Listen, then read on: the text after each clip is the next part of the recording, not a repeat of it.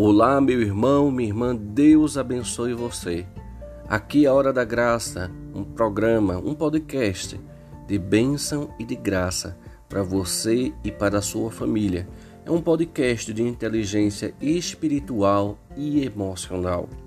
Esse ano faremos um ano de podcast atingindo pessoas já em cinco países. E você faz parte desta graça, pois é uma graça de Deus o que está acontecendo.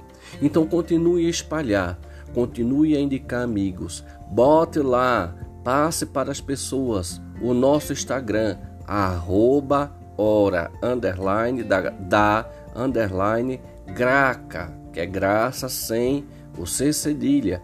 Passe para outras pessoas e recomende e deixe que essa bênção também chegue em outras casas e em outras vidas. E para comemorar o primeiro ano de aniversário, você pode mandar pelo Instagram ou pelo e-mail angeloosb@hotmail.com a sua mensagem, o que foi que a hora da graça fez na sua vida. E vamos evangelizar. E no mês de abril nós vamos ler todos os testemunhos. Você está convidado a dar o seu testemunho. Deus abençoe você.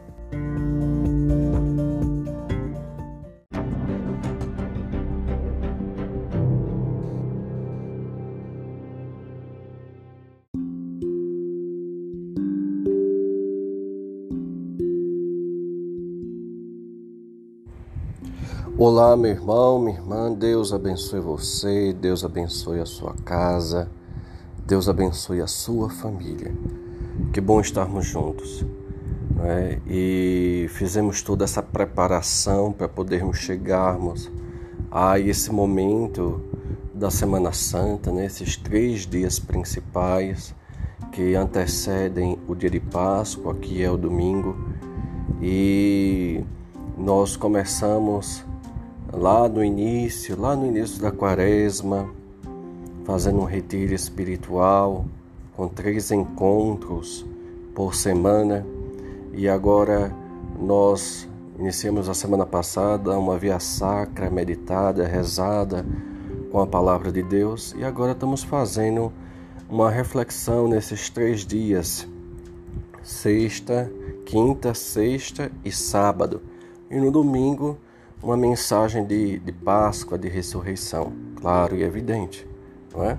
Então, estamos pensando, refletindo a palavra de Deus dentro do drama humano, da é, geralmente a gente presencia tanto a, a ação de Jesus nesses três dias e se esquece que essa ação de Jesus ela plasma quem está ao seu redor. Então, dentro de cada episódio da Semana Santa encontramos personagens, personagens igual a mim, igual a você, puramente humanos. E vimos como Jesus, ele consegue mesmo não sendo o foco principal ele consegue atingir essas pessoas né, diante daquela ação que ele estava fazendo como ato principal. Ou seja, eh, você viu que ontem né, nós não falamos diretamente sobre Jesus, mas falamos como a ação de Jesus chegou até Pedro e curou o coração de Pedro um coração cheio de medo, um coração inseguro, um coração que se arrepende e que volta para o seu Deus. As lágrimas de Pedro é as lágrimas do verdadeiro arrependimento, de mudança de vida, que, se você for ver direitinho, sou eu, sou você. Quantas vezes nós temos medos, quantas vezes nós somos inseguros e quantas vezes nós tentamos voltar. Da mesma modo, hoje, vamos ver diante daquele percurso do Calvário, diante daquele percurso da cruz, né, da morte de Jesus, como é que Jesus atinge essas pessoas, tá bom? Então vamos lá. Em nome do Pai, do Filho e do Espírito Santo. Amém. Que Deus nosso Senhor esteja neste momento na tua casa, na tua vida. Deixa eu só fazer um, um, um retorninho aqui. Gente, hoje, quem tiver o, dá uma paradinha aí, se você não, não, preparou o seu altar, mas se você tiver uma cruz, bota um paninho vermelho, bota uma vela acesa, não é? Bota e organiza esse momento de oração com sua família, tá bom? Se você ainda não fez isso, dá um, uma paradinha aí no podcast, organiza tudo e depois volta, tá bom? Então vamos continuar agora. No Evangelho de São Lucas, capítulo 23, ao de capítulo 23, versículo de 47 a 49. Vendo a o centurião o que acontecia, deu glória a Deus e disse: Na verdade, este homem era um justo. E toda a multidão dos que assistiam este espetáculo e viam o que se passava, voltou batendo no peito. Os amigos de Jesus, como também as mulheres que o tinham seguindo desde a Galileia, conservaram-se a certa distância e observaram estas coisas. Palavra da salvação. Glória a vós, Senhor. Meu irmão, minha irmã, estamos aqui no episódio da cruz. Jesus tinha acabado de morrer. O centurião, vendo que Jesus tinha morrido, olhou para aquela cena e disse: Este homem verdadeiramente era um homem justo. Em um outro evangelho, no evangelho de São Mateus, vai dizer que esse homem verdadeiramente era o filho de Deus. Ou seja, no fundo no mundo há muita coisa, não? Mas um tem a afirmação da divindade de Cristo e o outro tem a afirmação da pureza, da centralidade de Jesus. O que vale contar que agora, nesse momento, que após terminar, como o Evangelho fala, esse espetáculo, e venhamos e convenhamos, um espetáculo de horror. Imagine, né? a gente vem refletindo sobre isso durante a Via Sacra, mas imagine um homem todo desfigurado, todo ensanguentado, um olho roxo, né, quase que fechado. É, lembra aí muito aí a questão foi muito bem feita aquele filme de, de Mel Gibson, mais ou menos aquilo ou até pior que aquilo. Imagine essa cena deste homem agora pendurado na cruz. Que cena terrível. Que cena amedrontadora. Mas é justamente nesta cena que aquele povo que dizia, que dizia assim, que aquelas pessoas que acompanhavam aquela multidão, então não era pouca gente, que aquela multidão que acompanhava voltou para casa batendo no peito. Esse bater no peito é sinal de tristeza, sinal de dor, sinal de arrependimento. Mas se você for ver direitinho, é o mesmo povo que gritou Osana nas alturas, viva o Filho de Deus lá no domingo de Ramos, na entrada triunfal de Jesus de Jerusalém. É o mesmo povo que grita crucifica-o, crucifica-o na sexta-feira santa, na hora do julgamento de Jesus. Mas é o mesmo povo que reconhece que após a morte de Jesus, algo de novo, algo de extraordinário aconteceu. E que por causa disso a dor e a visão que eles tinham ali daquela cena horripilante, daquela cena terrível, causou um ato de mudança em suas vidas. E o mais interessante ainda, quando a Bíblia coloca que os amigos de Jesus e as mulheres que acompanhavam Jesus desde a Galiléia, todos conservavam-se a certa distância. Meu irmão, onde está os amigos de Jesus? Aqueles que acompanharam Jesus durante os seus três anos de ministério, anunciando e pregando a palavra de Deus, fazendo milagres, fazendo coisas extraordinárias. Cadê esse povo? Estava bem distante bem distante. Nos lembramos agora das relações, relações humanas, relações de amizades que se desfazem com brigas, que se desfazem com palavras maldosas, relações que se fecham por causa de uma palavra literalmente maldita, ou seja, uma palavra mal falada, ela é uma palavra maldita, que é diferente de bendita, abençoada. Então, aquela palavra que poderia ser algo abençoado, algo transformador, ela se transforma em algo da ação do demônio algo que separa, algo que divide.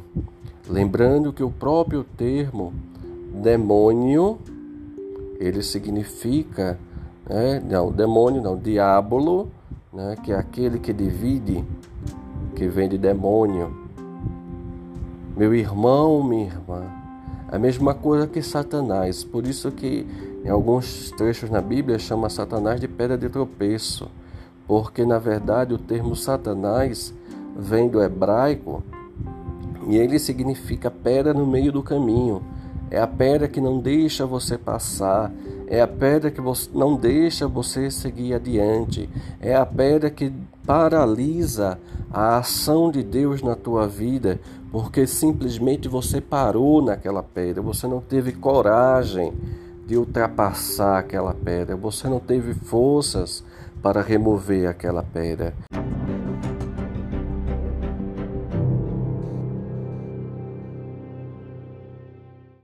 Então é nesse momento que a gente reflete a questão das nossas relações.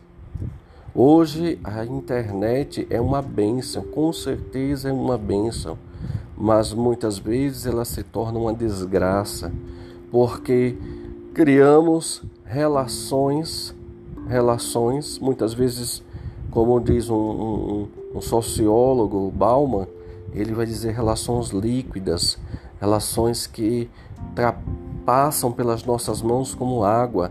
Ou seja, se alguém disse alguma coisa na rede social, eu tenho que retrocar. Se alguém disse que eu não que, que você é feio, que você não presta, que você é alguma coisa mais ou menos desse jeito, eu tenho que revidar. Se alguém me diz alguma coisa que eu não gosto, eu simplesmente tiro do Face, eu cancelo, cancelo do meu WhatsApp. Bem, eu me pergunto que tipo de relações são essas. Enquanto a verdadeira relação, que é aquela que nós devíamos cultivar primeiramente no seio de nossa casa e depois, consequentemente, para aqueles que estão mais próximos de nós, ao redor de nós, elas são desfeitas a cada momento, elas são desfeitas a cada instante. Sabe por quê?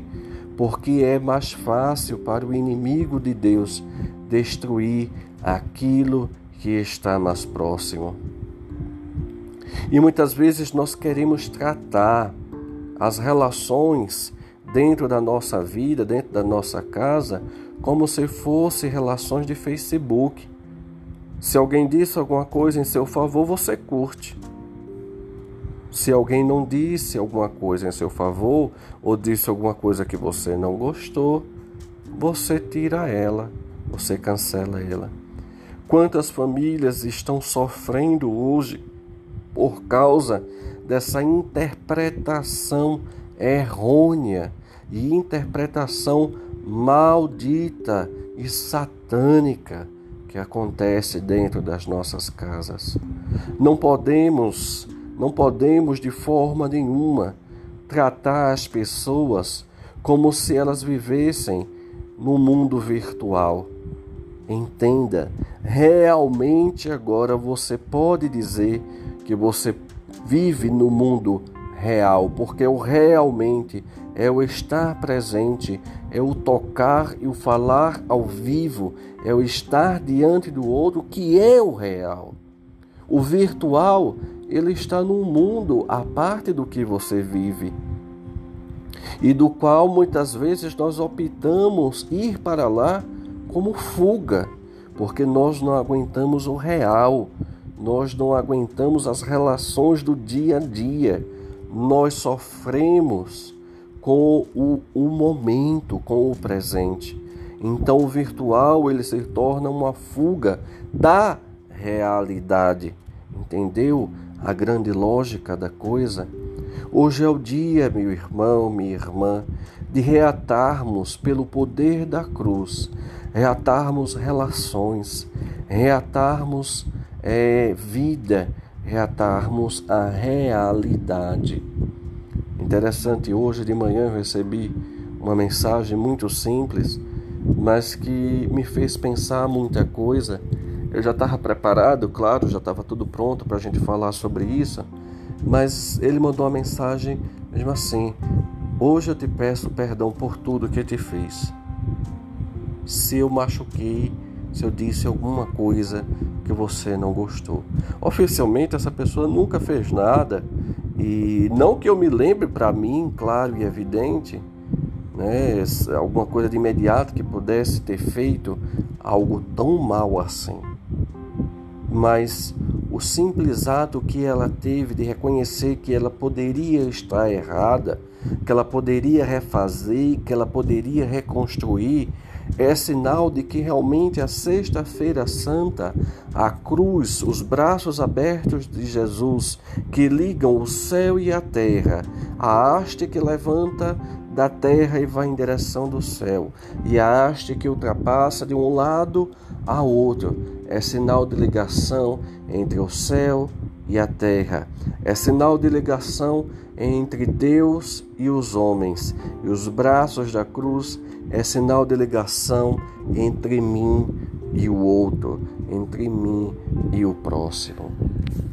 Meu irmão, minha irmã, o que é que nós temos que refazer, que reconstruir, que remontar neste momento? Você vai querer ser igual aos amigos de Jesus que vem aquela cena horripilante à distância, ou seja, é aquela pessoa que simplesmente passa mais uma sexta-feira comendo e bebendo, como se nada tivesse acontecendo, como se aquele dia não fosse importante, como se aquele dia não tocasse na sua alma? Ou você vai querer fazer igual aquela multidão que num primeiro momento aclamou, que no segundo momento condenou Jesus, mas que num terceiro momento reconheceu que aconteceu algo diferente ali na cruz. Eu gostaria que nesse momento você colocasse a mão no seu coração, fechasse seus olhos e pensasse comigo. Na verdade, eu não gostaria que você pensasse, eu gostaria que você rezasse. Eu estou aonde? Eu sou um amigo de Jesus distante? Aquele que pouco importa a Sexta-feira Santa. Que não bota o pé na igreja, claro, esse momento é um momento de pandemia, tudo bem, mas que na sexta-feira nos dias normais da vida, não bota o pé na igreja? É aquele que só acompanha a vida de Jesus lá distante, para não se comprometer para não aceitar a dor da cruz? Ou é aquele que se arrepende e volta, como fez a multidão? Diga comigo, Jesus, aonde eu estou, me coloca na realidade. Eu não quero viver o virtual das relações. Eu quero viver o ritual da vida presente. Construir, refazer, perdoar, retornar. Eu não quero mais me esconder. Eu não quero mais fugir. Eu não quero mais estar distante. E reze por mim, reze por você, rezem por todos, que no dia de hoje simplesmente será mais um dia onde vão estar distantes, onde só vão à igreja nos batizados, nos casamentos, nas missas de sétimo dia. É os amigos distantes de Jesus, aqueles que só se servem de Jesus quando querem pedir, mas não é aqueles que estão com Jesus na hora da dor. Rezemos junto. Pela sua dolorosa paixão, tende misericórdia de nós e do mundo inteiro. Pela sua dolorosa paixão, tende misericórdia de nós e do mundo inteiro. Pela sua dolorosa paixão, tende misericórdia de nós e do mundo inteiro. Pela sua dolorosa paixão, tende misericórdia de nós e do mundo inteiro. Pela sua dolorosa paixão, Tende misericórdia de nós e do mundo inteiro. Pela sua dolorosa paixão, tende misericórdia de nós e do mundo inteiro. Pela sua dolorosa paixão, tende misericórdia de nós e do mundo inteiro. Pela sua dolorosa paixão, tende misericórdia de nós e do mundo inteiro. Pela sua dolorosa paixão, tende misericórdia de nós e do mundo inteiro pela sua dolorosa paixão, tende misericórdia de nós e do mundo inteiro. Glória ao Pai, ao Filho e ao Espírito Santo, como era no princípio, agora e sempre. Amém. A cruz sagrada seja minha luz, não seja o dragão meu guia. Retira-te, Satanás, nunca me aconselhes coisas vãs. É mal o que tu me ofereces bebe tu mesmo o teu veneno. Que o Deus eterno e todo-poderoso te abençoe em nome do Pai, do Filho e do Espírito Santo. Amém. Até amanhã.